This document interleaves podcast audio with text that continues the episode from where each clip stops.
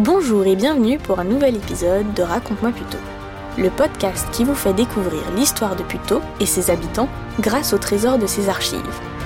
Nous vous proposons de remonter le fil du temps avec nous pour revivre les événements qui l'ont façonné. Légendes, crimes et enquêtes, c'est le programme de la première série Frissons aux archives où nous vous dévoilons chaque jour un récit inspiré de nos archives à vous faire frissonner l'effroi. Aujourd'hui, nous vous présentons le récit de l'affaire Francesco Spano. Alors, tendez l'oreille et bon voyage sur Raconte-moi plutôt. La rue Ernest, aujourd'hui Square Léon Blum, a été le théâtre d'un assassinat ayant la vengeance pour mobile le 21 septembre 1903. Un ouvrier caoutchoutier, François Spano, âgé de 23 ans, d'origine italienne, a poignardé un contremaître, Louis Massé, âgé de 37 ans, à qui il a attribué son renvoi. Spano avait été embauché quelques mois auparavant à l'usine de caoutchouc et de ligne. Par malheur, l'Italien n'était que peu au courant de son travail, et de plus, il était très irrégulier. Malgré les observations qui lui furent faites par Massé, contremaître de l'atelier, Spano ne modifia pas sa conduite. Aussi, le 15 septembre, M. Massé fit-il signifier son congé à l'Italien.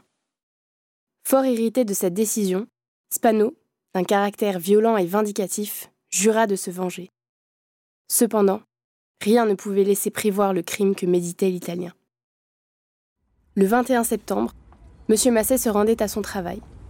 L'usine où il était contremaître depuis plusieurs années était située quai national à Puteaux, aujourd'hui quai de Dion-Bouton. Mais l'entrée du personnel ouvrier était rue Ernest, aujourd'hui square Léon Blum.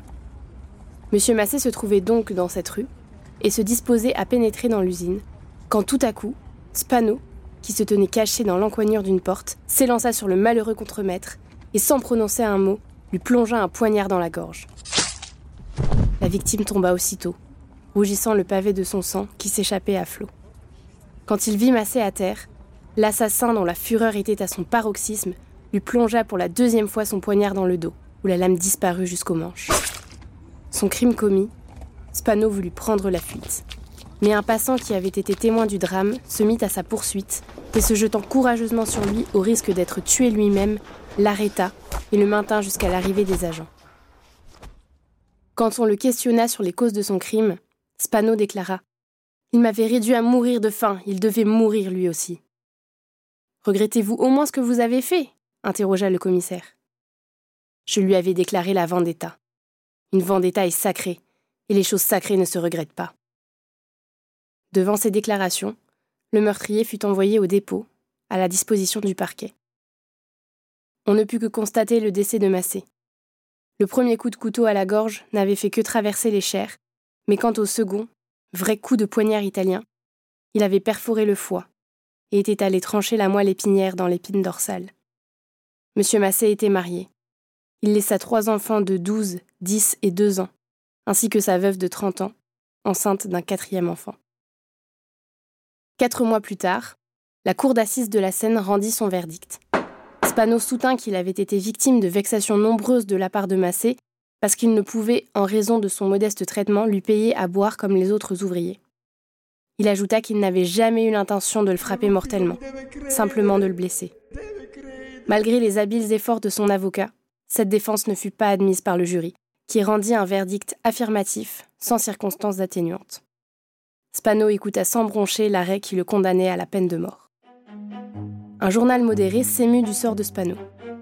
Le jury aurait pu trouver aisément dans les antécédents de l'accusé des motifs de ne pas être implacable. D'abord, Spano est un miséreux et un illettré.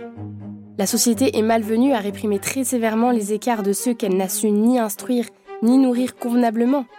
François Spano gagnait à Puteaux un salaire de 3 francs par jour en échange du plus long et du plus pénible labeur. Encore devait-il envoyer la majeure partie de ce gain à sa mère, demeurée en Sardaigne, veuve avec sept enfants. Depuis l'âge de 14 ans, Spano était le seul soutien de la famille dont on devine le sort lamentable.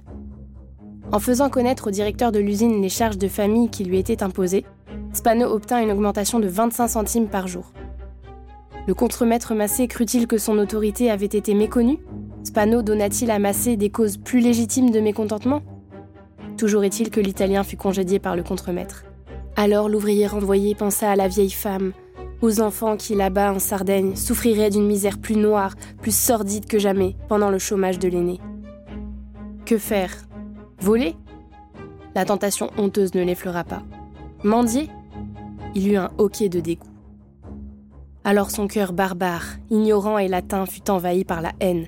L'obsession de la vengeance s'empara de ce travailleur irréprochable. La souffrance fit une brute féroce du travailleur généreux. Les rédacteurs du journal L'Action syndicale furent plus virulents à ce sujet. Notez que la veille du jugement de Spano, Martin, l'assassin de la cocotte Berthe de Brienne, assassinat commis avec préméditation, guet-apens et vol, n'avait été condamné qu'aux travaux forcés. Pourquoi cette différence de traitement? Parce que les douze épiciers du jury ont pensé que la mort d'un sous-patron était autrement déplorable que la mort d'une putain. Un contremaître, c'est un des piliers de soubassement de l'édifice bourgeois, tandis qu'une grue n'a qu'une valeur d'entrecôte. Martin, professionnel de la prostitution, de la traite des blanches et du crime, avait tué pour voler. Spano avait frappé dans un moment de colère sans vouloir tuer. L'un était un misérable gredin des bas-fonds du vice, l'autre seulement un travailleur exaspéré par les injustices. Autre chose, l'avocat général avait indiqué au jury Spano était un lecteur de journaux anarchistes. Il avait comparé à Caserio, l'assassin italien du président Sadi Carnot. Alors les douze ripins de sel n'ont pas raté le coup de Spano. Vous comprenez maintenant La mobilisation grandit contre cette sentence jugée injuste. Sous la pression populaire, Spano vit finalement sa peine commuée en celle des travaux forcés à perpétuité le 17 mars 1904. Après la lecture des lettres de grâce, et avant de quitter l'audience, Spano déclara simplement Je remercie Monsieur le Président de la République.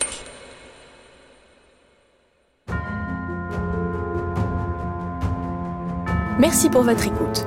Vous pourrez retrouver les sources de cet épisode sur le site des archives de Puto. Merci à son équipe pour la préparation, merci au conservatoire pour la technique, et on se dit à la prochaine pour de nouvelles aventures.